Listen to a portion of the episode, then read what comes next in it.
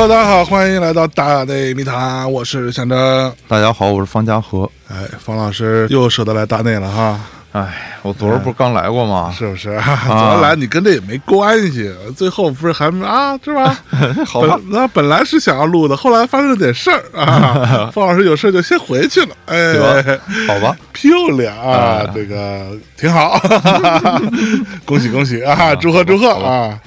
那咱们回到大内啊，聊聊西游是吧？咱们今儿聊点啥呀？继续给大家上个什么菜呀？啊，这是另一个听众老爷点的菜哎啊。这个听众老爷我找了半天，我也没找着他在哪，但是他应该是在上一个鸭龙大仙之后点的菜，嗯，所以这按顺序来嘛。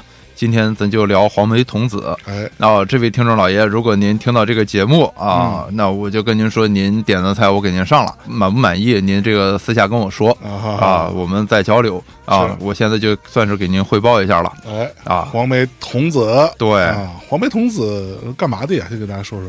黄眉童子就是弥勒佛的一个司庆的童子嘛，就帮弥勒佛敲磬的，哦，啊属于对乐手是吧？应该叫什么呀？应该叫气氛组，气氛组，气氛组，对啊，也也是属于打击乐的一种，是吧打击乐打击乐。基本上都是打击乐为主嘛。哎，那他都干了些啥呢？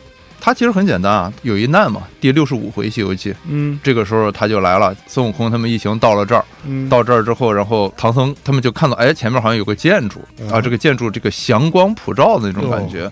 然后孙悟空就说这个降宫里边有妖气，感觉嗯哈，有妖气，对，然后就说你最好还是别去。对，唐僧说那咱还是去看看，就还是好奇，是就去了。我不去这难也没法进行。对，然后就去了。去了之后一看叫小雷音寺，哦，小雷，啊对，然后当时唐僧就说，那就算是没有佛祖在这儿，他都叫小雷音了。而且这个嗯已经离西天挺近的了，那应该也是一个挺重要的地儿。对，就进去拜嘛。进去之后就看见什么罗汉呀、天王啊、菩萨呀，然后释迦牟尼什么都在，一堆，对，一堆都在。黑神话里边不是也有这段吗？啊就放出的那个第二段里边，最后有一个大哥，后边他那个背光是个木头做的，然后身上挂两个红色的人头，转过来就说那个既见未来，如何不拜嘛？这是黑神话里边写的对，啊。小雷音本身他就是说，当时就唐僧还有猪八戒他们就跪下就开始拜了，因为释迦牟尼佛的那个像在那儿，而且是能说话的。是，结果孙悟空就站在那儿，然后他就说：“你这猴子为什么不拜呀？”哎，孙悟空就说你是妖怪嘛，于是他就现形了。现形了之后，就拿那个金挠，也是个打击乐。嗯，啊，就把孙悟空给压在里边了。哎，说等过一段时间，孙悟空就化成脓血了，是那个挠就类似于像什么，像就两个插片嘛，对，就是叉嘛，就两个插片嘛。对对，对。就金挠两个对着当当当打的那个。对，这两个并一块儿像一飞碟，对，哎。然后就把孙悟空扣在里边了。孙悟空就出不来了，出不来了之后是靠那个金头结地，他们不是有那个五方结地护教伽蓝什么，就一直保着唐三藏嘛，就暗中保护那种。然后孙悟空就叫来那结地，结地就说：“那我上天帮你去想想办法。嗯，”就去了天宫，找来二十八宿。哎，二十八宿里边，东方七宿第二宿叫亢金龙，嗯，亢金龙就有个角嘛，对，亢老师，对，然后那个金挠啊，孙悟空一开始用观世音菩萨给他那个救命毫毛，嗯，就变了一个钻儿，对。金刚钻儿，想把它给钻个眼儿，自己就飞出来了嘛，发现没用，没用，完全没用，就钻不开那个玩意儿。是，然后怎么办呢？嗯，孙悟空就说，那就只能靠亢金龙了。嗯。亢金龙就拿那个脚啊，把那个挠挠，它是两个合在一块儿，你想，就马德堡半球嘛，啊，是是，对，，然后他就钻那个马德堡半球这个中间这个缝儿，嗯，就钻进去一小点儿，哎，一丢丢，对，然后孙悟空就在这个亢金龙的脚上打了一个眼儿，在这个眼里让康金龙给他带出来。是，出来之后就把这个金鸟打碎了，说这玩意儿太他妈危险了，我操，就给打碎了。哎，打碎了之后就到处去搬兵，谁都不好使，嗯。因为这个黄眉童子还有一个法宝叫后天人种袋儿。有人种，啊对，其实简单来说就是子宫嘛，对。所有的仙人什么的，这神仙都装进去了。对，装进去之后，孙悟空又放，然后又这那的都没用，请了好几路兵都没有用。对，这个时候败下阵来，对，然后这个时候弥勒佛本人就来了，哎，来了之后说这个是我司庆的一个童子，嗯。啊叫黄眉童子，是，于是就让孙悟空就把他引出来，嗯，然后自己变成一个瓜农，然后他就追孙悟空嘛，追到这儿就看到这个瓜农，说我吃你几个西瓜，然后就开始敲开西瓜吃，嗯，孙悟空变成了其中一个嘛，哎，就钻到他肚子里边去，给他一顿折腾，折腾完了之后，东南佛祖说。你把它放了吧。那里边叫东来佛祖，其实就弥勒佛啊。东来佛就是对弥勒佛，然后就把它放出来了。放出来之后呢，他就把它装在人种袋里边去，就回去了。说悟空，你就把你师傅什么就揪出来吧。嗯，啊这个故事就结束了。是那这个什么黄眉童子嗯，有啥可说的呢？哦，这个还蛮有东西可说的。哎我们说这个黄眉童子啊，其实有很多很多的。这个网上有一个说法，啊，就说这个黄眉童子来设置这么一难啊，嗯。是这个弥勒佛，他不是未来佛嘛，就是佛祖入灭之后五十六亿七千万年过了之后，他从兜率天下凡到人间南瞻部洲嗯。婆娑世界，然后去弘法，就修道弘法，弘法完了之后，在这个龙华树下，嗯。然后三次讲道，叫做龙华三会。我们讲金陵圣母和武当圣母那集，其实说过这个，提到过，对，提到过，就在《封神宇宙漫游指南》里边提到过这个。嗯。然后他只要是做完这个龙华三会之后，那他就完全得到接掌佛教，哎，成为释迦牟尼佛后边一任的教主，大约是这个意思。哦所以这个弥勒佛这么厉害，对啊，弥勒佛是下一任，就相当于如果我们带到人间的这个皇帝什么来说的话，他是皇帝的接班人嘛，啊！天哪，下一任皇帝嘛这是很大的。楚君。对，储君嗯差不多是这个意思，所以到今天为止，这弥勒佛有没有接任呢？还没有呢，还没有五十六亿七千万年后啊，哦，还早着呢。早着呢啊！对，然后反正我们这辈子赶不上。对我们赶不上了，也不一定，啊啊，也不一定。也也 对，万一活个五十几亿什么，也也不未见得哈。是对，就这个网上是这么说，嗯弥勒佛有点等不起了，哦，来显示一下自己的实力，嚯，就这么一个意思。这是不是稍微有一点这个不合理数？网上的分析是这样的：弥勒佛出现的时候，他说：“悟空，认得我吗？”就这么一句。哎，这句话网上的意思是说，你知不知道我是什么人？哎知不知道我有多厉害？是他是从这个角度去解读的。嗯所以就是说，弥勒佛其实是来展示自己实力的。嗯我觉得这个他没有必要展示自己的实力，嗯因为首先第一呢，如果他们都是佛或者菩萨，其实他们早就看透这一切了。嗯，就这些东西对他们来说没有意义，就福名深厚这种东西有什么意思啊？对不对？所以如果是佛，不会是这样的。嗯。然后第二呢，就因为我们去网上的很多解读，简单来说都是以一种宫斗戏的那种方式在呈现给大家，是。比如说大家所有的人都很腹黑，然后所有的人都是那种勾心斗角的感觉，嗯。所以他会从这个方向去解读。嗯。然后有一些是专门研究《西游记》的，算是学者吧。嗯。然后有学者就提出过，就看《西游记》里边很多难的那个地名，比如叫什么黑松林，啊哈，比如叫西市桐之类这种地名，嗯。它其实都是人体的结构的一个部分。嗯然后就提出说，小西天这个地方，因为黄眉童子拿的这个武器叫短软狼牙棒，短软，对，嗯。所以他们说是男性的生殖器的一个描写，哎，是一个这样的意思。因为在小西天后边这一难叫嗯西史童，也叫西市童，其实叫西市童，就说是很多那个柿子落在这个地方，然后因为常年都没有人去走这个地方，所以这个柿子越积越多，特别臭那个地方。哦，所以他们就说也叫西史童，嗯其实说的就是肛门的位置哦啊，它有这么样的说法。那当然我不是学者，我只能跟大家胡说八道。那我也没有去做这么多人体上的对照啊，我觉着咱就还是开开脑洞，天方夜谭一下，比较哎开心就得了。嗯讲小西天这一难哈，你刚才说黄眉童子一个这么具体的人物，他有什么可聊的哈？我觉得是这样，首先我们要结合前后。黄眉刚才我说了，小西天后边的那个难是什么？嗯就是西市童嗯这个地方，然后后边就是观世音菩萨的那个坐骑金毛猴，嗯他所在那个朱子国了。嗯哼往前是什么？往前是一个特别小的难，嗯是经济岭上有一个小庙叫木仙庵。摇滚教母不是唱过一个吗？哎就怎比我雨润红姿娇嘛，啊这是性仙嘛。是就当时三藏法师啊，被一阵妖风就给掳走了。哎掳走了之后，就到了一个地方叫木仙庵啊，嗯这个有几个树怪嗯嗯啊，这几个树怪呢，就说我们不是要吃你，咱一块儿聊聊诗，谈谈禅。今天晚上这个月朗星清的啊，挺好，嗯在在这儿风雅一下。啊，结果他们就是聊诗、对诗、谈禅。这个时候，性仙就来了。哦，性仙带着两个小侍女来了之后，就献了香茶，嗯然后自己也喝了一个诗。嗯但是我觉得杨洁导演那个歌儿更好，嗯，对吧？就是怎比我雨润红姿娇。哎呀，欢乐就在今宵，欢乐就在今朝哎啊，对吧？就要跟唐僧做点羞羞的事儿啊啊。那是最欢乐了，是吧？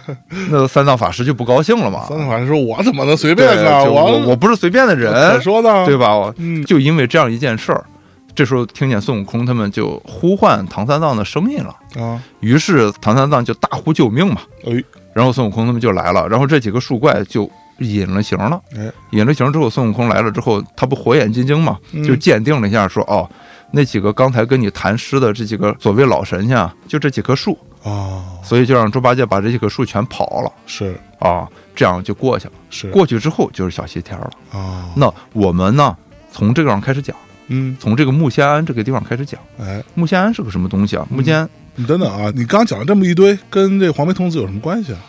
有关系啊，因为要从木仙庵这个上先开脑洞挖坑，然后才能讲到黄眉童子那个地方去哦，啊。这是我对他的一个设定哈。嗯那这回其实是第六十四回，嗯，荆棘岭八戒努力，木仙庵三藏谈诗哎，啊。这回里边呢，刚才我已经讲过大约的那个意思了哈。整个这里边就有一棵松树，嗯，一棵柏树，一棵桂树，哎，然后还有一棵竹子，嗯还有一棵枫树啊，就是我们看到加拿大国旗那个枫树嗯啊。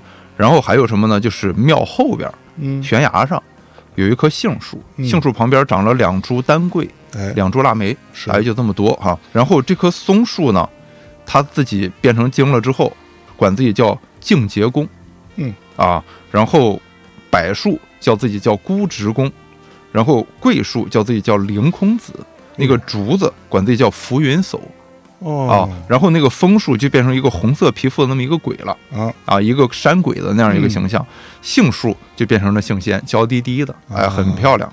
然后腊梅和丹桂就变成这个杏仙的侍女，大约是这样。啊，这个木仙庵在这个位置上呢，大约就是经济岭，整个经济岭据说有八百里那么长。嗯。啊，那是挺远的，四百公里，你想想，那很大一块山，嗯。在经济岭的西侧一个悬崖上的一个小庙破败了。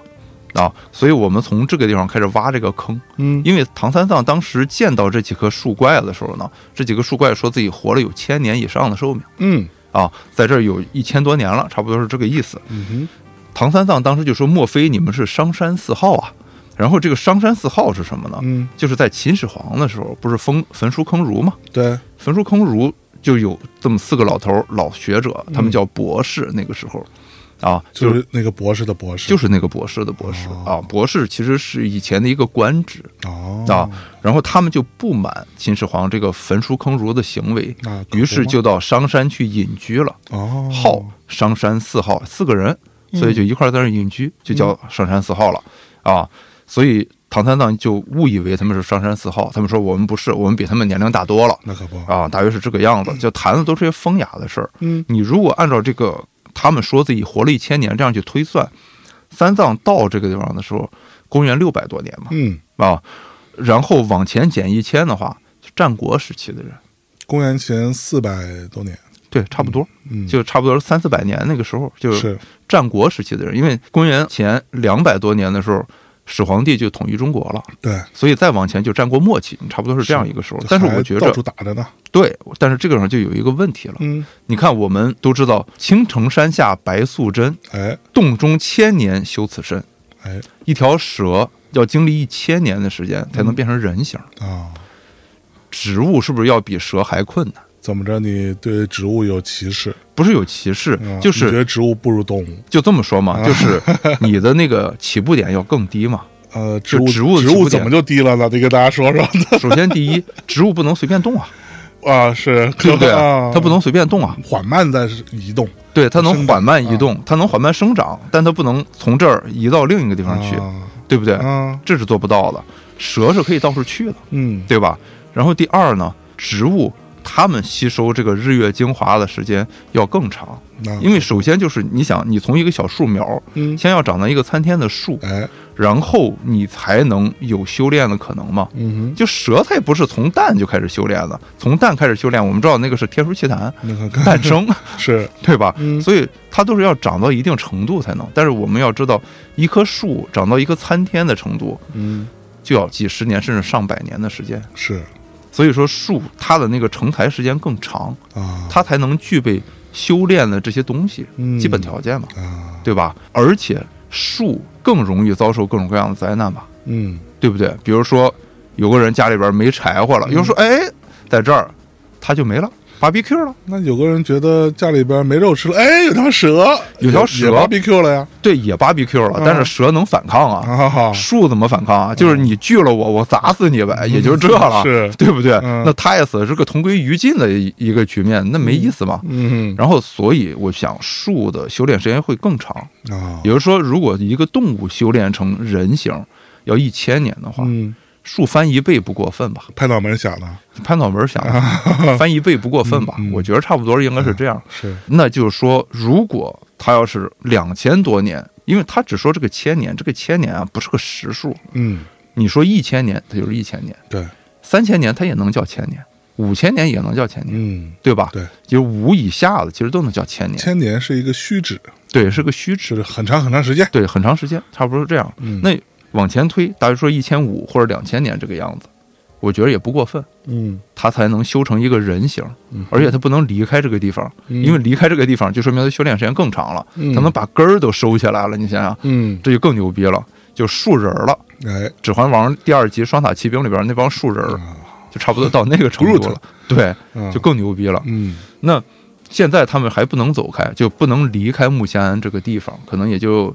一千多年到两千年左右这个样子。嗯，往前推是什么时候？商末嘛，哦，就殷商时代。所以我们从这儿挖一个看着你，就要连上了呀，你 这个事儿所以我们就在这儿挖这个《封神演义》的梗啊，啊，什么意思呢？嗯在封神宇宙里边有这么两个树怪，一个是桃树成精，一个是柳树成精。嗯，他们两个人叫高明和高觉哎呦，啊，两个人具有两个法术，嗯一个有千里眼，一个有顺风耳，啊，两个术在《封神演义》里边说呢，他们是棋盘山的两个妖怪，啊哈，拖着一个轩辕庙，他们就长在一个轩辕庙旁边，嗯然后拖轩辕庙里边两尊鬼的塑像，嗯然后成的精，就用那两尊泥塑的这个形体成的精。这两尊泥塑是谁呢？一个叫申叔，一个叫玉律，啊。过小年儿那天，我不是给你也发了吗？啊就是那两个门神，中国算是最古老的门神了。是啊对，然后他们就托这两个人，然后下山为妖，帮助纣王去攻打姜子牙。最后呢，在夜袭的时候，跟袁弘一块儿去夜袭的时候，姜子牙就记起打神鞭，把这两个大哥给打死了，脑浆迸出，全死了。哎，死了之后呢，他们两个去了封神台，但是在封神榜上没有他们两个人的名字，没有被封神，没有被封神，死都死了，死都死了哎，而且还说了一道灵魂去往封神台，嚯，这都没有被封神，嗯，只有一个原因，就作者写忘了。或者他得罪了姜子牙。没有得罪姜子牙，我嗯估计啊，啊，其实是姜子牙把他们俩害得挺惨，嗯。因为要破他们两个呀，要把他们俩根儿刨了，啊，所以姜子牙当时就派李靖去了棋盘山，是。然后到棋盘山之后就把那个根儿给挖了，挖了之后，那这两棵树基本上就算挖了根，树就死了嘛。火啊，然后还让雷震子去那个旁边的轩辕庙，拿他那个黄金棍儿，就把那两尊塑像给打了，都给打碎，放火把庙也烧了。就这么绝呢？这个人真的是，贼绝。然后这不是姜子牙自己想的，嗯这是杨戬他老师封神的董王玉鼎真人告诉他们的办法。啊，然后姜子牙就照例执行了，哎呀，执行了之后，高明高觉两个人就完蛋了嘛，是，死了啊，死了之后，那我们就是把这儿连在一块儿，嗯。也就是说，在殷商的末期，嗯，这个地方有个棋盘山，对，棋盘山上有个小庙，嗯。这个小庙叫轩辕庙，嗯，香火应该还可以，嗯。因为高明高觉在这儿成精，是，所以他们有时候可能也帮人实现点事儿，哎然后弄点贡品什么之类的，嗯。干这些事儿啊，所以香火应该还可以。嗯，结果后来姜子牙这不是就派李靖跟雷震子过来把这儿捣毁了吗？对，捣毁了之后，那这就破败了，嗯。也没人显灵了，肯定就破败了。雷震子把庙都烧了，嗯，轩辕皇帝的庙给你烧了，哎，啊，所以这个地方就破败了。破败了之后，那就经济丛生，然后就变成我们说的那种野山了嘛，对，人迹罕至了，哎，没有什么要求的，嗯。人来一个地方有目的的嘛。对。那现在这个地方也没什么可干的了，嗯。我就不来了。对，于是这个山就变成荒山野岭了，可不嘛，就变成这样了。嗯。啊。那当然就变成动物和植物的乐园了。嗯，所以，就这个棋盘山本身是非常适宜动物和植物在这儿修炼成精的，因为不会受到迫害嘛。哎，啊，那嗯我觉得可能是这样的。到了唐代的时候，这个人就叫荆棘岭了，哦，是不是有这样一种可能？是，嗯，对吧？？我们就这样把它给连起来嗯嗯啊。当时猪八戒他不是拿那个耙子把那个荆棘都拨开嘛，嗯，然后就走到一块空地，在这空地上看到一个残破的石碑，这个是原著里有的原著里有的。啊，这个石碑上就写着“荆棘岭”三个字儿哎，啊，旁边还有小字儿。这个小字儿写的就是经济攀蓬八百里，也就是说整个这个荆棘岭啊有八百里那么远。嗯，古来有路少人行，有，也就是说这个地方是有路的，但只不过来的人比较少。啊，对，也就是说以前至少是有人来的，哎，是后来没有人来了，所以这个山荒了，嗯，是这个意思啊。所以我才说把这儿能连在一块儿，我觉着。嗯啊，然后到了那个《封神演义》里边去，我们去看高明高觉没有被封神，嗯，但其实他们很有意思，但他们灵魂在那儿呢，他们灵魂去了封神台，是，但是他们没在封神名单上。嗯但是在《西游记》里边，第一回的时候，孙悟空出世的时候，嗯。就不是天宫感应到孙悟空。当时有各种震动嘛，而且就孙悟空当时在拜四方的时候，就有一道灵光冲到天庭，玉皇大帝就看见了，是，然后他派了两个人去看看是怎么回事儿。嗯，这两个人，一个叫千里眼，一个叫顺风耳，哎，就是高明和高觉，《这个是在西游记》原著里有的，啊，第一回就有，所以这个千里眼跟顺风耳是有名字的，是有名字。他们就是高明高觉，这他们就是高明高觉，啊，在《封神演义》里边的高明高觉，火，也就是说他们俩最后上天了。如果我们把这两部书打通的话，啊。也就是说他们俩最后上天了，但是不是姜子牙封的嘛？对，只能这么说。当然，理论上来说，那肯定是作者写着写着忘了，嗯，没有别的可能性。对，作者一看，本来我要封三百六十五个神，嗯，结果一看我封了三百七十一个，哎，哦，这高明高觉，要不就算了，两棵树，算了算了嗯算了估计是这个感觉，所以就后来就变成这样了。当时雷震子就在《封神演义》里边，雷震子当时去把那个庙烧了，嗯。把那个神书玉律的那个像打碎了之后，他回来和姜子牙复命嘛，嗯。复命的时候他就说是奉令去打碎二鬼，放火烧了庙宇，以绝其根恐再为祟，嗯，待周王伐纣成功，再重修庙宇未迟，啊，他是这个意思。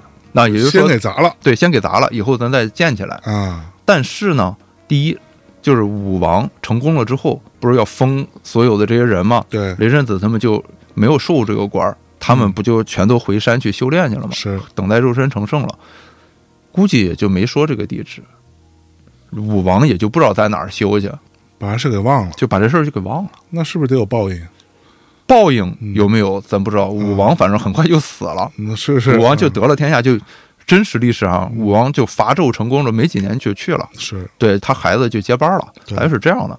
那我们回过来就说，在那个地方，灵气儿什么也就都没有了，嗯植物就在这疯狂生长，采天地日月之精华，嗯慢慢慢修炼成精。嗯，然后这个破败的小庙，后来就变成了这些植物树怪盘踞的一个地方，嗯于是就变成木仙庵了嘛。嗯，啊，我觉得可能是这样的。而且这个棋盘山啊，全国有很多地方叫棋盘山，其实，比如说沈阳就有棋盘山。哦，秦皇岛也有棋盘山，我就查了一下，吴承恩先生是江苏人，是，那离他最近的棋盘山在哪儿？嗯，在浙江瑞安哎，就有棋盘山。啊，这个棋盘山传说中就是仙人啊，就飞到这个地方歇歇脚、下下棋，下下棋、喝喝茶什么的，就这么一个地方。嗯，在那个山上，真的有很多石头台儿上啊都刻着棋盘，哎，哎，很多刻着棋盘，是，而且这个棋盘就当地人都不知道这个棋儿怎么下，它不是围棋，也不是五子儿棋，也不是象棋，也不是跳棋，也不不是是军棋 啊，都不是。那只能是斗兽棋了，跟你说 这玩意儿，斗兽棋不用那么麻烦，嗯。啊，这个棋当地人都不会下。嗯，后来就是有那个南京大学那边的学者就去研究过这个东西，啊。说这是一种叫做花卉棋。哦，啊，就是开花那花，百花的花，嗯，大会会议的会，说叫花卉棋。嗯说这种棋其实有点是个赌博类的这种棋，牌九那种玩法啊啊。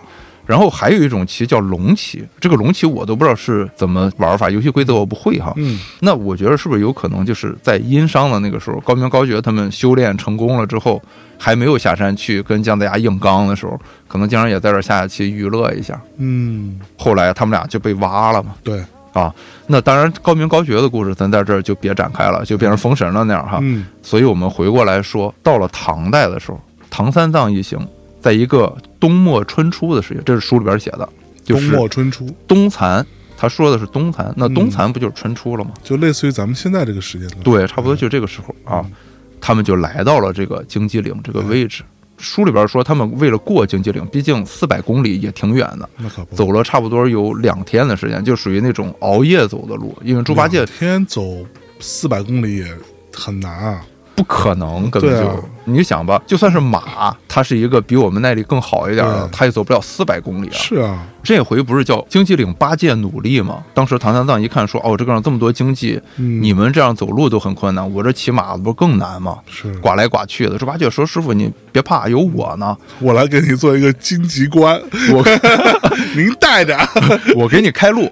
然后猪八戒就变身长到二十丈那么高，哦，对，，然后就拿他那个钉耙，嗯，然后就开始扫那个荆棘嘛，就除到两边去，一直除到晚上。唐三藏都走累了，就说咱歇会儿吧。猪八戒说：“师傅，我正来劲呢，咱继续吧。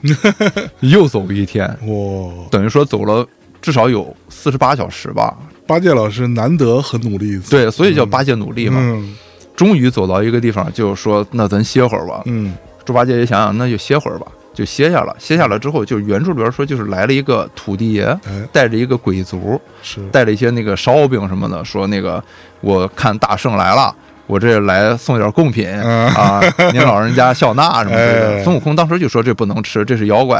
啊，于是那个土地爷忽然一转脸，就变成一阵风，把唐三藏给抓走了嘛，嚯，就带来了这个木仙庵，啊大约是这个样子的。，OK，啊，这个故事就是从这儿开始的。但是荆棘岭这关，其实唐三藏算是叫无惊无险，嗯，因为这些妖怪把他带了去，也就是谈谈诗嘛。只有性仙是缠他身子嘛，嗯，是，对，剩下人不缠他身子嘛，就是缠他的是才华。哎呦，啊，对，对，然后他们离开木前庵这个地方，就基本上就算是出了整个八百里的荆棘岭了。哎，出来之后，书里边说叫三春时节，嗯，整个描写了一段，就花什么都开了。哎，残冬是什么意思？嗯，就是长芽了，对就是树啊什么都发芽了。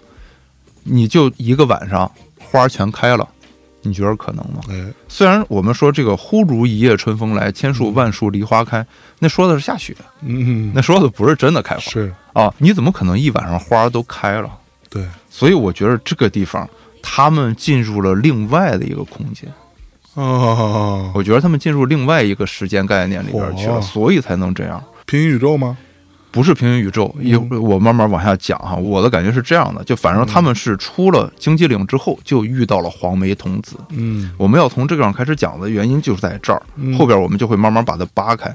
黄眉童子当时跟孙悟空照面的时候，有一个自我介绍，嗯，说此处乃小西天，哎，因我修行得了正果，天赐予我这宝阁真楼。这么说的。哎，他说我名字叫做黄眉老佛当地人不知道，所以管我叫黄眉大王或者黄眉爷爷。他是这样的，他说我知道你们来西天取经，嗯，但是呢，我逮你师傅不是为了吃啊，我不缠你师傅身子，哎，我就是想跟你打个赌，嗯，如果你跟我打赌赢了，我就放你们师徒走；嗯哼，要是打赌输了呢，你们就死在这儿吧。我去西天求了之后，把这个经传回中土，嗯，我去南瞻部洲当这个最大的 super star。对。他是这个意思，也就是说，他并不是想吃唐僧。整个这段话里边有几个信息，他这是想窃取革命果实你看啊，嗯我觉得他，我觉得没有必要窃取这个革命果实啊，啊，没有什么意义啊，对他来说他变 super star 受万人敬仰啊，对我觉得他也就是为个这，就是虚，荣，主要是虚荣，主要是虚荣 对。对对黄眉童子他说的这个几个信息，我觉得很有意思。第一个说他是得了正果的佛，他叫黄眉老佛。你要知道，就是这已经是书里边第六十五回了。嗯，其实西游记》一共只有一百回，对，啊，我不算附录那一回哈。这个时候，整个《西游记》的这个路线走了三分之二了。嗯，换句话说，就是离灵山很近了。是，那你想想，如果我在这儿 cos 佛祖嗯，cosplay 来来 来来，肯定能知道吧？对，来来会怎么想？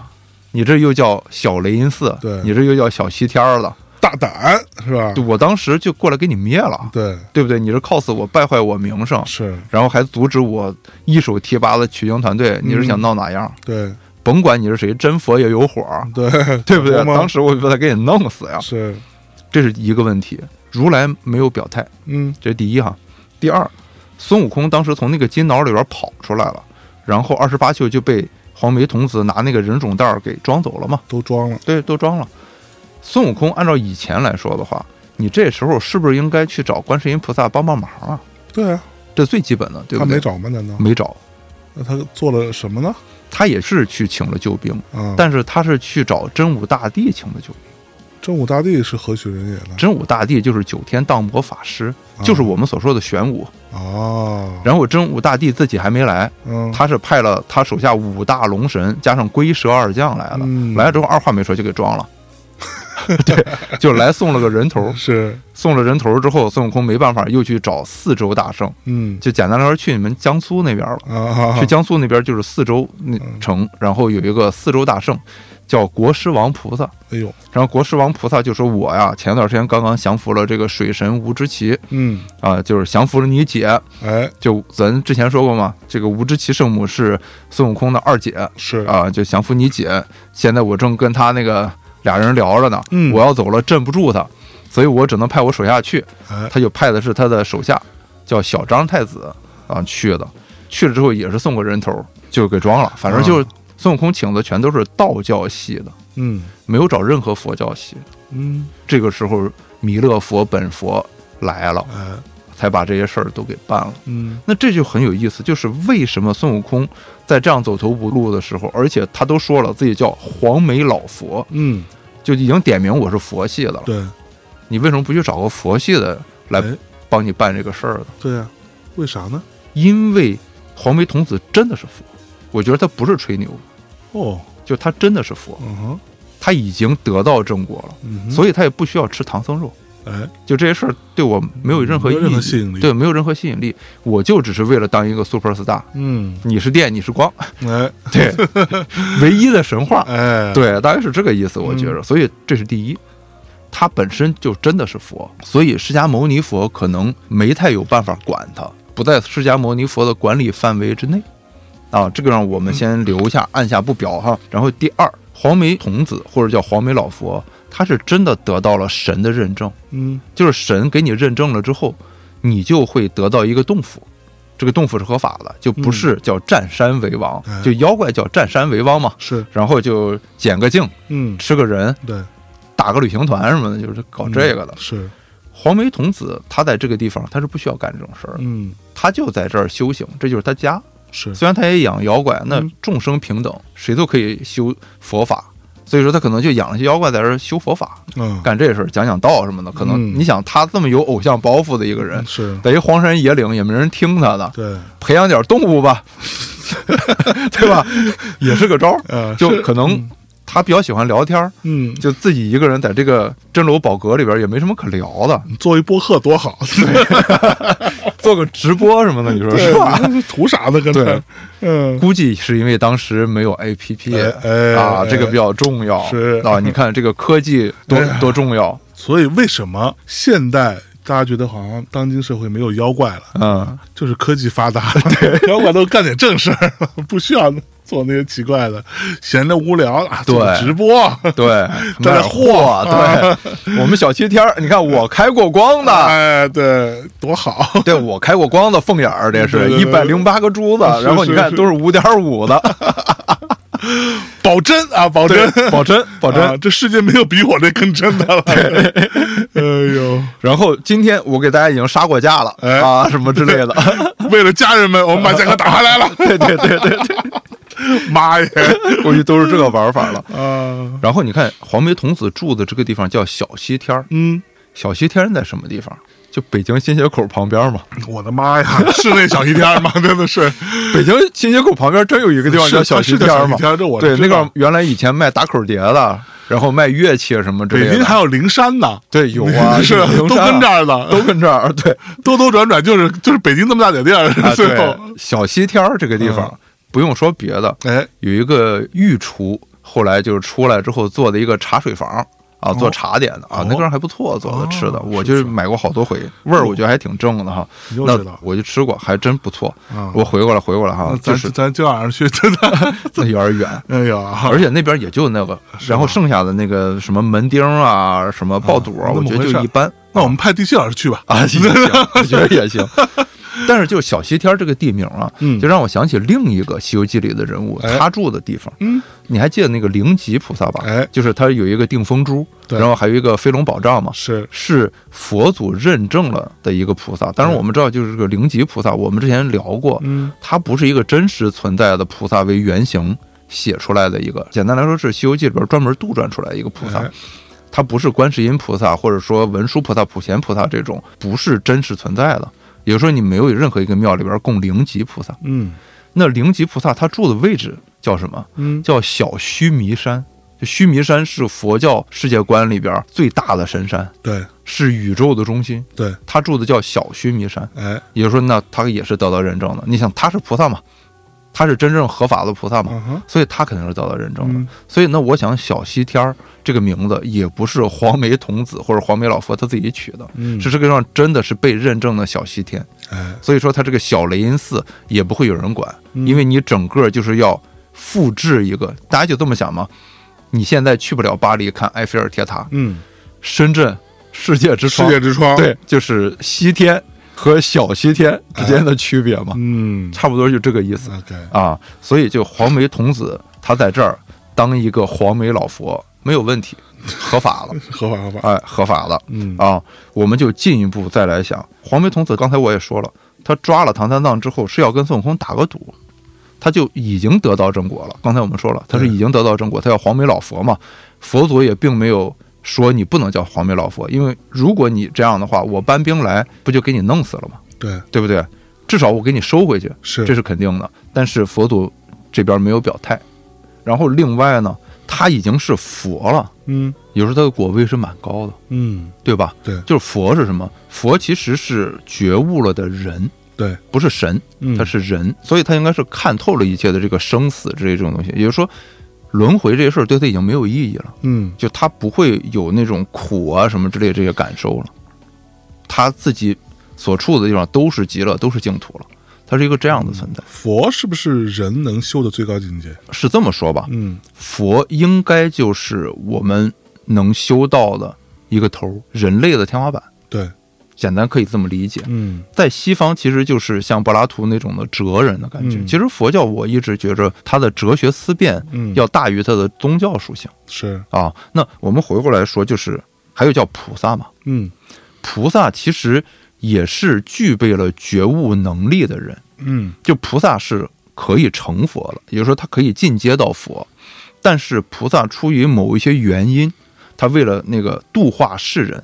或者拯救众生，所以他暂时不成佛。嗯，最典型的例子就是韦陀菩萨。哎，他发愿在现在贤劫，他最后一个成佛。嗯，护持前边所有的诸佛，并且供养所有的诸佛。哎呀，他是干这件事儿。是，所以他叫三周感应。其实他能成佛，但是他就是为了众生，为了其他的佛，所以他要最后成佛，只是这样而已。那回过来说，黄眉童子。如果他是一个被认证并且得到正果的佛，也就是说他一切都已经具备了，嗯哼，对不对？他唯一想干的事儿就是要去南瞻部洲当一个 super star，可能还有点偶像包袱，是。或者说他对度化众生这件事儿比较执着，嗯哼，就这个地方没看透，哎。啊，我觉得可能是这样。你看六耳猕猴那个时候也是一样嘛，就六耳猕猴也没有想过要把唐三藏吃掉啊，对，他是为了去灵山得到正果，嗯哼。所以六耳猕猴跟黄眉童子其实是差不多的，他们目的都不是为了唐三藏那个身子，对啊，不太重要对他们来说。是说到这儿，于是我们就要去想一个问题，就是黄眉童子他已经是佛了，嗯，他的师傅或者说他的叫主人也好，是弥勒佛。嗯弥勒佛是谁？是未来佛。刚才我们也说过，他是佛祖释迦牟尼入灭之后的接班人，对，下一任佛教的教主，未来佛嘛。嗯我们现在看到的这个，就是庙里边那个胖胖的那个和尚，嗯对。心宽体盘，笑口常开，对，然后袒胸露腹，差不多是这个样子。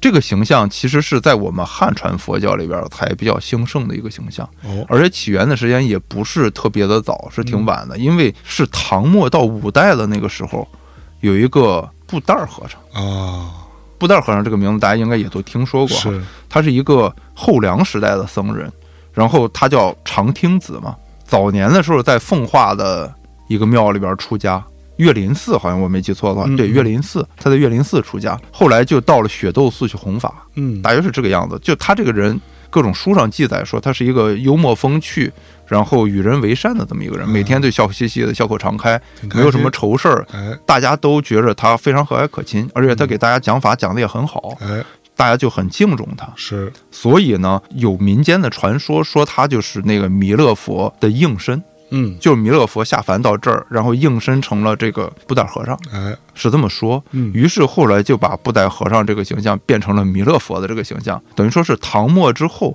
才把这个形象确定下来。所以我们现在汉传佛教的庙里边看到的都是一个胖胖的这样一个弥勒佛的样子。嗯啊，我专门还看过一些各种各样的展览。就其实弥勒佛是什么意思啊？就我们现在所处的这个时代，按照佛教的说法叫做现代贤劫嘛。嗯那现在贤劫里边，弥勒称菩萨，嗯叫弥勒菩萨，不是叫弥勒佛，哦因为他是要在后边才成佛，嗯就五十六亿七千万年后他才成佛。是他是这样的，那现在就叫弥勒菩萨，或者叫弥勒菩萨摩诃萨，是这样。嗯按照佛经里的记载啊，他应该是一个南天竺婆罗门家庭出生的人，嗯就是从种姓上来说还蛮高的。婆罗门对嗯他跟释迦牟尼是同一个时代的人，啊然后应该是跟随释迦牟尼修行，后来成为佛弟子的。嗯他大约应该是这样。季羡林先生曾经考证过，就说这个弥勒这个词儿从哪儿来的，哎说其实是一个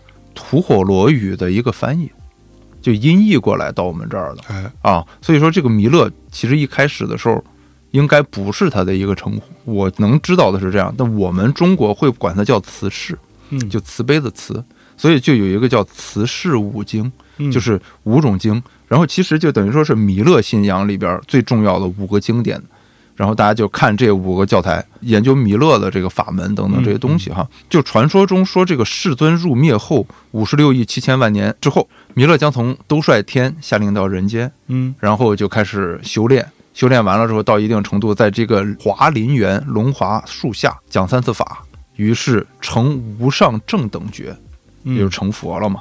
啊，我们之前讲骊山老母的时候，就武当圣母的时候，我们说过一个事儿，就是骊山老母当时不就是从龙华会上来？当时孙悟空被那个白眼魔君把整个人都弄得不好了，嗯然后唐三藏他们都给毒倒了，白眼魔君就准备吃肉了。孙悟空就在那个山那儿哭嘛，他听后山有人也在哭，他就去后山看看怎么回事儿，就去了。去了之后不看一寡妇跟那儿嗯给她老公烧纸嘛，对然后这寡妇说：“你这个遇到这个妖怪啊，叫白眼魔君，嗯想对付他只有毗蓝婆菩萨，因为他儿子是大公鸡，所以就物物相克。嗯你去找他吧。”然后孙悟空就说：“那你怎么知道的？”他就幻化出来说：“我是这个骊山老母，我嗯刚刚从这个龙华会上回来，途经这个地方啊，看你有愁事儿，我是来帮你的啊啊，大约是这样。”然后孙悟空这不就去找毗蓝婆菩萨破了那一难吗？是那一难大家应该都知道吧？蜘蛛精那段多开心，哎哎 大家就在洗澡什么的，啊多开心？猪八戒当时开心坏了，变成鱼钻来钻去的。嗯你看我刚才说骊山老母帮孙悟空的这一段的时候，嗯就出现几个问题了。第一个是什么？是龙华会。龙华会是佛祖入灭之后五十六亿七千万年之后的事儿，哦也就是说，骊山老母是从未来来了，哦对不对？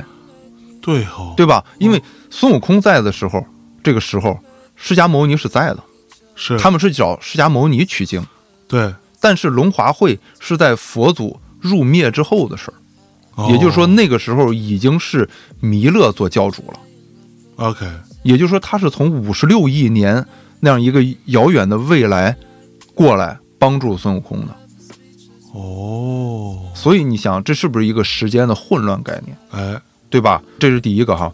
而且你要看小西天这一关后边最大的一个难是什么？就是蜘蛛精和白眼魔君。对，所以就是他从时间上来说，他去了一个未来，是然后又回到过去，啊，他是有点这个意思。嗯嗯，然后这是第一哈，然后第二，弥勒这个时候是菩萨，就孙悟空取经的时候，弥勒还应该是菩萨，不应该是佛。孙悟空肯定是见过世面的，对吧？你想他原来在天上的时候，吆五喝六，到处称兄道弟的，是，对吧？像什么世尊啊什么，他都应该认识，对，对吧？都哥们儿啊，那不能是哥们儿，你想，至少释迦牟尼当时一掌给他拍了，他也认识呀，是是是是，对不对？大部分就天上这个五方五老什么，他都认识。对，那他怎么可能会不认识弥勒佛呢？哎，所以弥勒佛来了之后说：“悟空认得我吗？”这个事儿说不通。那悟空怎么回答的呢？悟空没回答，没回答他就说：“东来佛祖，就这样嘛。啊，”其实我觉着呀，孙悟空肯定认识弥勒佛，是，对不对？嗯，他都已经是佛教未来的接班人了。对，他这个时候弥勒菩萨，理论上他法力，就如果我们非要排战斗力六边形的话，他是不是应该比观世音菩萨牛逼？那是，就从战斗力上来说，可说呢，对吧？嗯至少是一个这样的情况，而且他地位应该比观世音菩萨高嘛，嗯，因为他毕竟是未来的教主啊。对，那孙悟空能不认识他吗？嗯我觉得不太现实吧。他是纵三世佛里边排第一的，嗯，而且孙悟空跟着唐三藏到处去了。唐三藏不是说了吗？入庙要烧香，哎，遇塔要扫塔嘛。去了这么多庙，庙第一个地方就是弥勒佛。对，笑呵呵一个胖乎乎的，对，你能不认得他你？能不认识吗？嗯不可能不认识。所以你问这个话问的多余。嗯，我觉得这个话，当然我可以解读一下。网上刚才我说过，网上那个说法就是说，弥勒是为了来显示自己的权威性和自己的实力，嗯才弄了这么一难的。但我觉着不是这么一回事儿哎，啊。这是第二个问题哈。第三个问题是什么？第三个问题就是，假设黄眉童子真的是已经成佛了，也就是说他自己说自己是黄眉老佛这件事儿是合法的嗯啊。那弥勒来小西天帮助孙悟空降服他的时候，他作为一个佛教的教主，未来的教主，他对这件事不尴尬吗？嗯就是一个佛，你说我找我的一个手下，嗯，或者我一宠物把这事儿办了，我觉着比较合理，对不对？现在我找来一个佛来干这个事儿，嗯，这是不是有点过了？最过的一难是狮驼岭嘛，如来他舅，对，完后过来要把如来都囊死，是，对吧？你这边也挺牛逼的，你找来一个佛，嗯。就相当于说观世音菩萨变一妖怪，然后过来给你为难，那你肯定打不过。是，就他已经到那个程度，他就念紧箍咒，当时就给你念出阿兹海默来，一点问题都没有。可说呢，然后在这个情况下，你过来，笑嘻嘻的跟孙悟空说：“没事儿，我来帮你处置这件事儿。”整个来说有点说不太通，嗯我觉着同时是只能有一个佛吗，不是同时只能有一个佛。嗯就这么说吧，我们说横三世佛，他们当然是同时存在的，就同一个时间存在的，对就阿弥陀佛、释迦牟尼佛还有药师佛。嗯比如说，释迦牟尼佛跟药师佛说：“那个，我想让你去变个妖怪，阻止一下取经团队，让他们历练历练。”这个是不是有点太过了，是，对吧？比如说，说你凭什么呀？对，比如说我那个要历练你，我把你捆在一个原子弹上引爆一下，嗯，这是不是有点太过了？是就这已经不是吓唬了，这嗯一弄不好你就没了，对，对不对？同样道理，就是黄眉佛，假设我们说的这个黄眉老佛，他真的已经是佛，嗯那其实理论上来说，他跟弥勒佛就是平级的。对，虽然说有教主，但是嗯他们是平等关系，他们不是上下级关系了。就你没法支持他来干这个事儿了，对，对吧？原则上是弥勒这个时候，就释迦牟尼还在的时候，他应该是菩萨嘛，对，就他还没接班呢嘛。是，黄梅如果他已经是佛了，嗯。这是不可能的，啊，对不对？这是不可能的。我身边的童子是佛，就这么说吧，就是 美国总统啊。跟保镖两个人遇难了，啊，然后美国总统奋不顾身帮保镖挡了子弹，对，保镖当时会怎么想？是是是，感动的一品，嗯 对不对？就是一个这样的关系嘛。嗯所以就是这个上是说不通的。嗯然后还有是什么？还有就是小齐天这个关卡，我们就结合当时镇压美猴王那个时候来说的话，那个时候是西游小组整个是分歧很大的时候，嗯，唐僧是不听孙悟空的，嗯，所以他经常会误会孙悟空干那些事儿。对，但是这个时候就已经过了真假美猴王那一关了，嗯，唐僧和孙悟空已经完完全全和解了。是，也就是说，唐僧会很愿意听取孙悟空的各种各样意见。嗯，那这个时候，孙悟空已经劝了，说你别去那个地方有妖怪，可能哎，是可能有妖怪。孙悟空说的也不是很肯定，当时唐僧还是去了。嗯就为什么会是这样？嗯，唐僧以前不听劝，是因为他们互相之间有误会，不太信任，对有心结。现在心结已经解了，但是为什么还要去？嗯当然，你我们从上帝视角上来说的话，这是作者故意安排的一个劫难，嗯，唐僧就必须要去。对，如果我们回到西游本身来说的话，这个地方你是必须要经历的一个关卡，嗯而这个关卡是你不小心走岔了那个路，而走岔那个路就是从木仙庵那个地方开始的，嗯，这是我这么感觉。就算是孙悟空阻止唐僧也听的这种情况下，嗯他还是会去小西天这一难。我们把这个真实的历史，还有这个《西游记》，我们打通一下来说这个事儿哈。其实，在历史上，玄奘法师去天竺求取的一个很重要的一部经典叫什么呀？叫《瑜伽师地论》。是啥呀？《瑜伽师地论》其实是大乘佛教里边瑜伽行唯识学派他们非常重要的一个经典哦，啊。这个《瑜伽师地论》相传呢是弥勒菩萨口述，然后无著来记录，记录完了之后再传给众人的。无著是谁？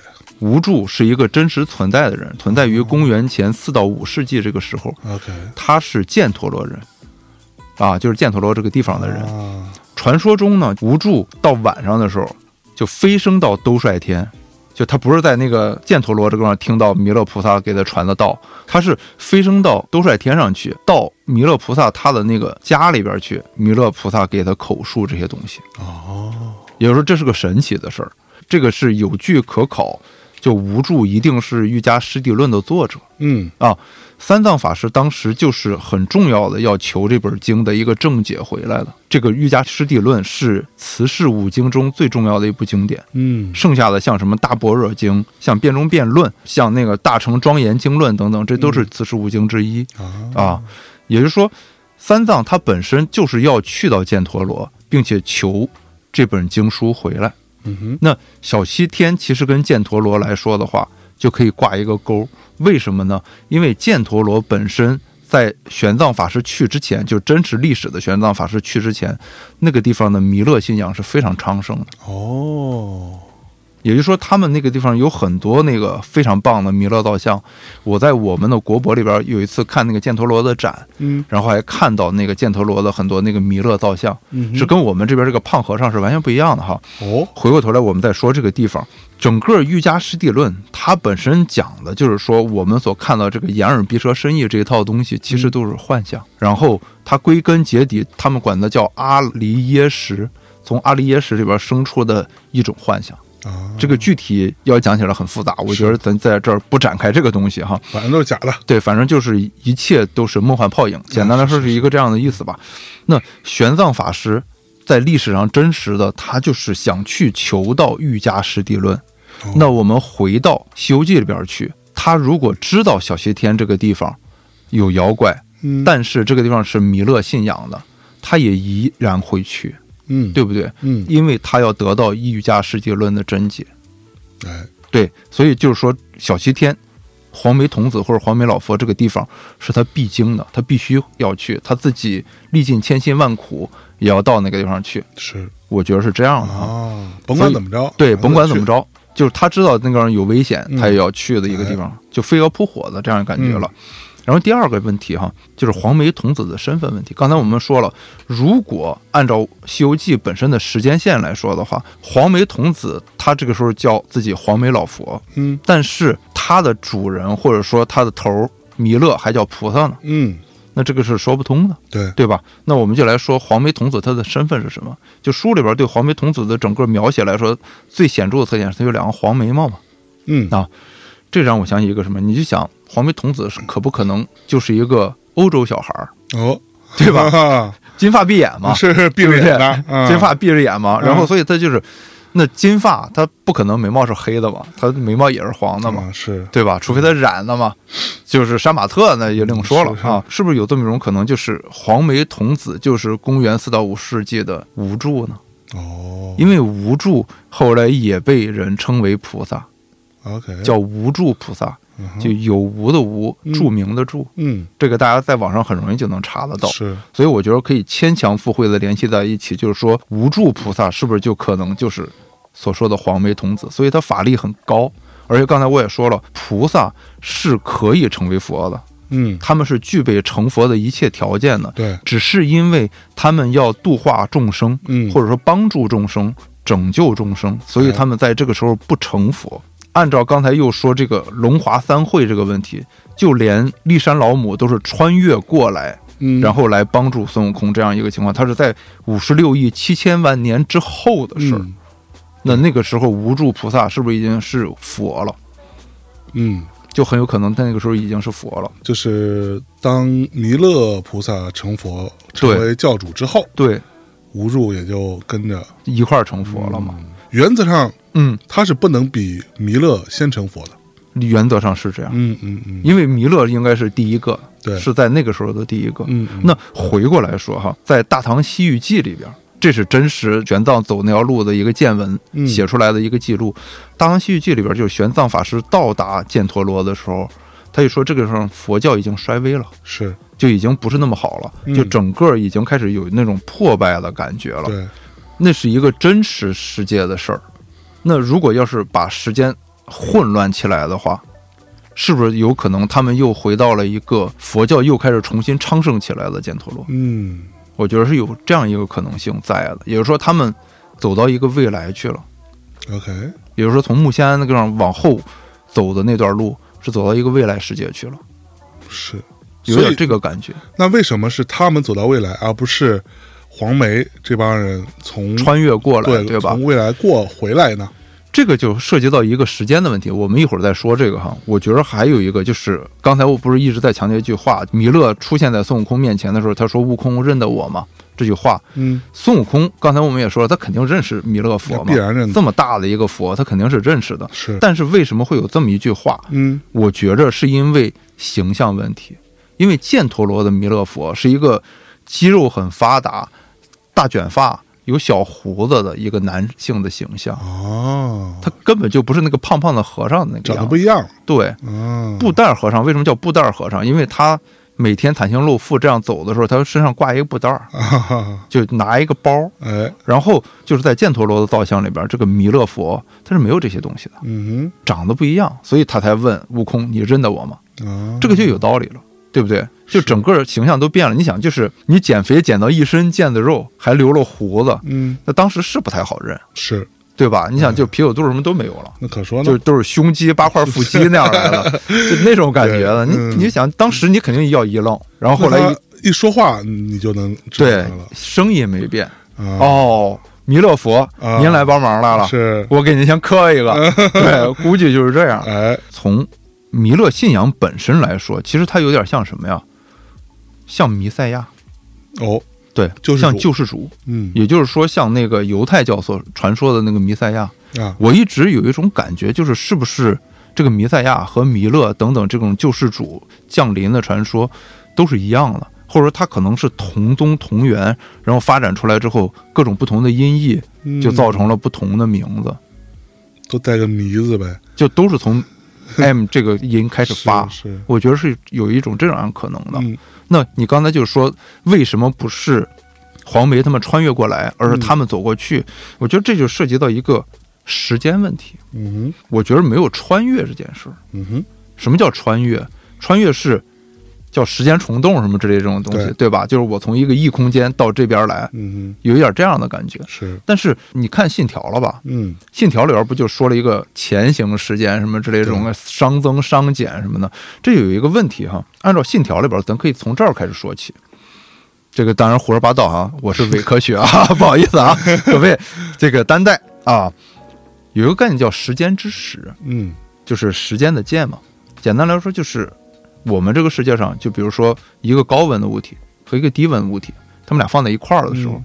那必然是高温的能量向低温去流动，对，于是造成一种平衡，就两个温度就一样了，它是一种均匀的混乱状态。哎，啊。那宇宙到最后也会变成一个均匀的混乱状态，就叫热寂，嗯。是大约是这样的。诺兰他说的这个信条里边就会变成叫熵减嘛，对，熵减简单来说就是可能是高温不是流向低温，而是低温流向高温。嗯。就这么说，就比如说我现在被火烧着了，嗯，按照我们现在这个物理世界世界里边，我是被火烫死的。对，但是在诺兰所说的那个熵减的世界里边，我是被火冻死的，嗯，因为火把我的体温抽走了，对，我就冻死了。嗯。它是这样的，那会不会是这样的？有没有可能是这样的？嗯哼。理论上来说是可以的，哼，但是就会有一个大问题，就比如说，你说熵减世界里边人上厕所的时候，我们是 这样，对不对？嗯你想他们上厕所嗯是不是有点恶心？嗯，就甭回去了。哎，吸收了 我操，这个太猛了！啊，你看，我们吃饭是吃下去、咽下去，他们说呃，都吐出来，就有点怪，对吧？嗯那 是不是就有点太恶心了？这个感觉。我们来想想这个事儿哈，就是按照牛顿说的这个，就一个小球碰了另一个小球，然后这个小球就向一个方向去运动。比如说，这个左边有个小球碰了一中间有个小球，这个小球叫朝右运动，嗯，对吧？如果我们倒着放，它也成立吧？嗯对不对？它也成立嘛，一模一样的。一个人从一个高的地方跳下去，如果我们倒着放，它就是原地起跳嘛，嗯这都是一样的。也就是说，底层的物理其实不存在时间的概念。嗯哼，就我们说的这个是个时间概念，就我从这一个高处跳到另一个地方，它是个时间的变化，而造成了这样一个熵增熵减。对，但是反过来其实是成立的。但我们说时间之始的意思是说，它只能是一个射线往前走，嗯。它不会倒退。嗯哼，那底层的物理，按照刚才我举的那个例子来说的话，就是它正放、倒放都成立的这种情况下，它是对称的，嗯这个是最基本的。数学上来说也是对称的，是，就是包括薛定谔提出的他的薛定谔猫等等这些东西，它都是一个带有一个对称性在这儿放着的。我就一直觉着时间不是一条射线，嗯哼，它是个圈儿，嗯就是一个时间的循环的圈儿。嗯哼，你越接近终点的那个时候，理论上来说你就越接近起点，是，也就是说没有时间穿越的概念。嗯它只有就是说，你越接近你要去的那个终点的时候，你就越接近起点的那个位置。然后我们看所有的那个科幻小说里边，就只要讲时间穿越的时候，有一个问题，就是你不能改变过去的事儿，嗯因为它会有蝴蝶效应，就影响你现在的这一切的事儿了嘛。是不是一直都这么说？就所有人都是说啊，你去了之后不要跟你自己交谈，然后不要那个碰任何东西，它都会有蝴蝶效应，都会改变什么之类的。外祖父定律嘛，对，其实我觉着不会有这种事儿。哦，对，你今儿就把这个给破了是吧？我真觉着不会有这种事儿。也就是说，什么是时间？就刚才我说，就比如说我，假设我是一个原子，或者说我是一个基本粒子的话，我有一条我的自己的时间线，我其实是一直在自己这条时间线上循环的。但是大家就会说，那为什么我们每一次都不一样？嗯假设我就永远在一条时间线上循环，嗯理论上来说应该就每次都一样嘛，你经历所有事儿都是一样的，对吧？那为什么会不一样呢？我觉得就是每一个粒子它都有一个自己的时间线，嗯哼于是大家纠缠在一块儿，就像个毛线团儿，嗯哼你可能会走到别人的时间线上去，因为线和线之间有交点嘛，嗯。然后那你有可能会走到别人的时间线上去。就如果我这样说是有可能的话，那到木仙庵的时候，他们其实是已经走到一个商代的时间线上去了，因为那个地方是高明高觉的位置。刚才我们开脑洞说，就是木仙庵这个位置以前叫棋盘山嘛，嗯现在叫荆棘岭。嗯也就是说，他们在那个地方的时候已经走到一个过去的时间线上去了。那个时间线上，释迦牟尼还没成佛呢。我们说过很多次，在封神的世界里边不存在释迦牟尼，嗯他，那时候还没有出世呢。对，那是不是你在释迦牟尼没出世之前的时候，就更接近于未来的佛祖入灭后的五十六亿七千万年那个时间点呢？嗯也就是起点和终点其实是重合在一起的一个点嘛。也就是说，你越接近于那个起点的时候，你就越接近于那个终点，所以它才是个圈儿嘛。但是那个佛祖不应该是释迦牟尼吗？如果我们说有个前后概念的话，比如说顺时针的话，他过来是释迦牟尼嘛？嗯如果你逆时针过去，其实不就是弥勒吗？就是过去就是未来，未来就是过去啊。对，所以他们是走到了未来去的，OK，我是这么觉着的。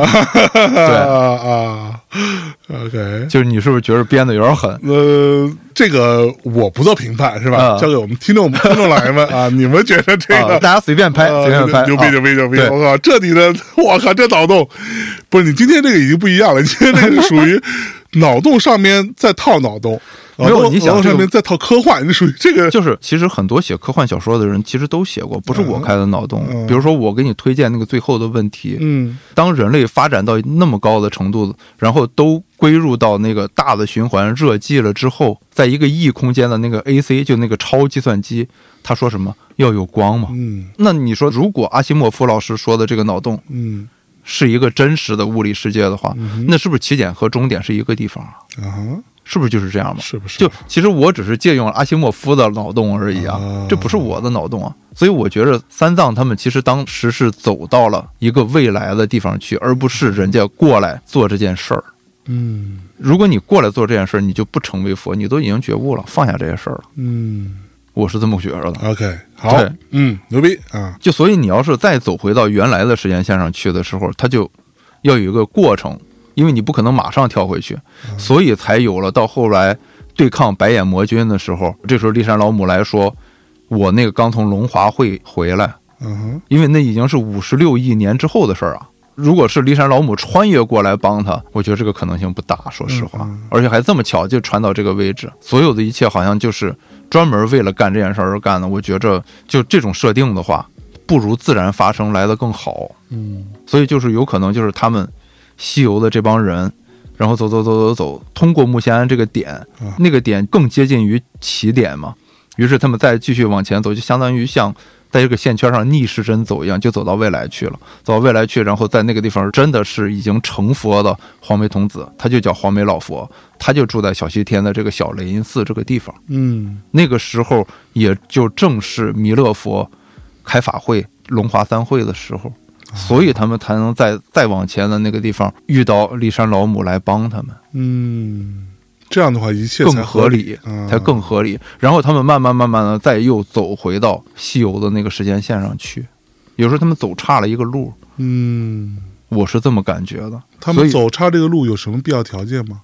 他们走差这个路的唯一必要条件就是路过木仙庵嘛，所以我今天节目一开始是从木仙庵那个地方开始讲的嘛。啊，那他们走回去呢，有什么必要条件呢？他们走回去，也就是要经过骊山老母那个位置嘛。啊，过了那个白眼魔君之后，就又回到那个原来的正常时间线了。因为后边故事就很正常了，就没有穿越这种事儿了。但是他们自己是不知道的，他们自己当然是不知道，啊，所以他才不认识弥勒呀。对，弥勒来的时候是一个那样的形象啊，哎，是一个卷发、小胡子、一身肌肉、减肥成功的形象啊。嗯，孙悟空他们看到的那个弥勒是一胖子呀，哎，拿着一布袋儿啊。所以那个黑神话里头也说祭见未来，对，所以黑神话里边说“既如何不败见未来，如何不败”。当然，我觉得人家有人家的故事哈，对对对，但我觉得他们就是真的去了未来。那要不是理论上来说，弥勒佛他让自己的一个童子去设这么一个关卡，只有两种可能。第一种可能就是佛祖给他派的任务，对，对吧？那你把这事给我办了，对你把这个事儿办了，这个时候他就是一个就跟太上老君的童子一样，就变成一个妖怪，就金角银角一样，嗯。是变成一个妖怪来干这件事儿。但其实我们也开过脑洞，就金角银角其实不是老君贴身的童子，老君是特意下来收的哈。对，那回过来，我觉得也是一样，你过来办这个事儿没问题，嗯。你变成一个妖怪嘛。嗯，但是你在这儿是冒充佛祖，哎，佛祖是没管的，嗯，而孙悟空完全的没有找过任何佛教的救兵，对，这就很奇怪了。嗯理论上来说是观世音菩萨来发起整个西游的这件事儿。我遇到一个这么大的难，我差点死在那个金脑里边找边，观世音去，对吧？我死差点死在那个金脑里边，然后出来之后，大妖怪跟我说他叫黄眉老佛。我还不如去找佛祖或者菩萨来帮忙吗？对，佛祖，你看这这这这逼叫佛，你对不弄他吗？对吧？对啊你这样，对他冒充你，他 cos 你，嗯对你就想就跟你那天说那个蜘蛛侠荷兰弟去那个漫展，然后有一个大哥扮成他叔叔死在地上那种，对对，你就想就是这种感觉嘛。嗯那你当时什么心情啊？对，一样的，为什么佛那边完全没有动静？嗯就是这个原因，我觉着，嗯就是因为他们去了未来，那时候佛祖已经入灭了，佛祖已经不存在了。是就在那个时间段对这一小段路程上，对不存在观音，也不存在对如来了。对，因为那些他们都已经是过去了，对，他们都已经入灭了，那是未来。啊，那是弥勒的世界了，是那是新的众佛出世的世界了。而且时间上来说，你要想，孙悟空经常要干一件事儿，就是到处去请救兵。对他去请救兵的时候，经常会要去找玉帝请。啊，对，《西游记》里边明确的说过，天上一天，地下一年。嗯就算孙悟空去一个小时，嗯，一个小时差不多就是二十四分之一年，对，对吧？就半个月。他经常要干这件事儿。嗯他下来，唐僧还用去取经吗？是，唐僧到时候都已经五六十了，对，每次每次这样弄，他有时候去一去去好久啊，嗯，就都是这种状况。对对，唐僧在那儿都被吃了，妖怪说了就空十天，嗯然后就空干净了，就准备下刀。对你一去就十五天，回来嗯唐僧都一堆白骨了。是，只有一种可能，就是每一条时间线是不一样的。我刚才说的这个时间线圈是不一样的。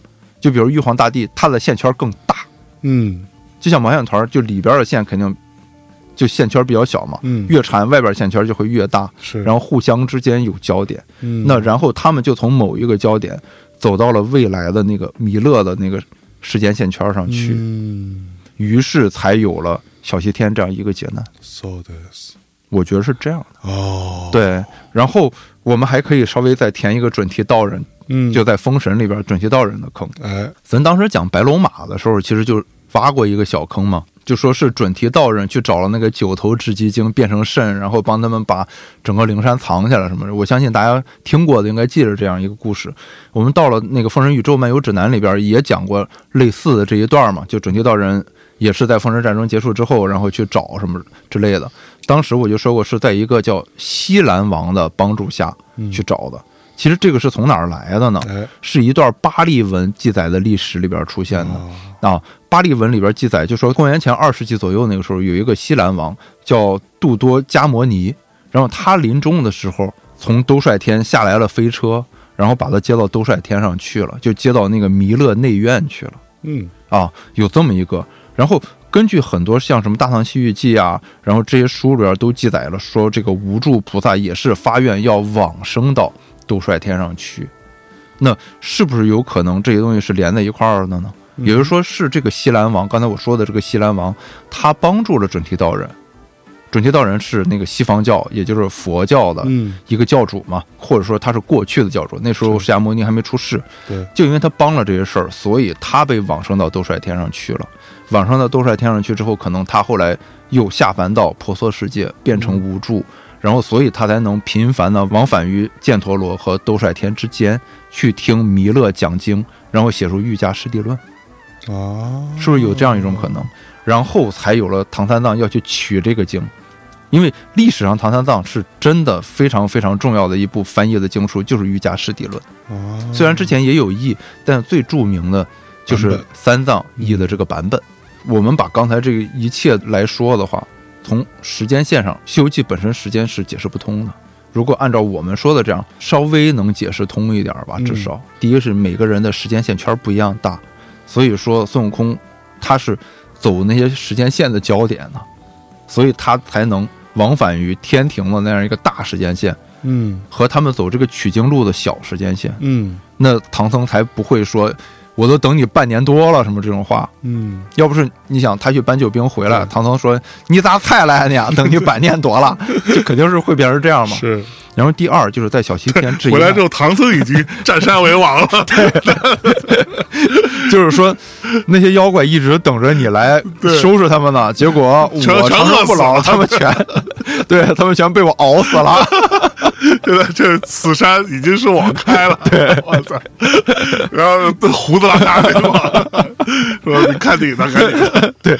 然后第二就是小西天这个地方为什么完全没有任何佛教势力的人出现过，就是因为这个原因。哦，因为那是五十六亿七千万年之后的时候，嗯，释迦牟尼、观世音他们都已经是过去的人了，不存在了。是寂灭，对，寂灭了。妈耶，好吧，嗯，差不多哈。今天的胡说八道就到这儿这儿。个胡说八道的份额用的有有点狠，我靠！啊，那个点菜的听众老爷啊，我那个已经把您这个菜就大杂烩的炒了一下啊，然后各位亲爱的听众老爷，我今天这个您又当我喝多了吧？虽然我喝的是茶哎啊，但是这个就编的有点狠。啊，有点牛逼。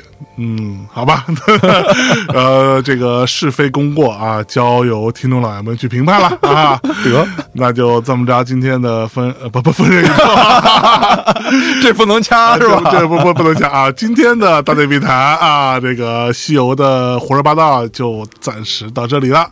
我们先跟大家说再见吧，以后再见，拜拜拜拜拜拜。再见。拜拜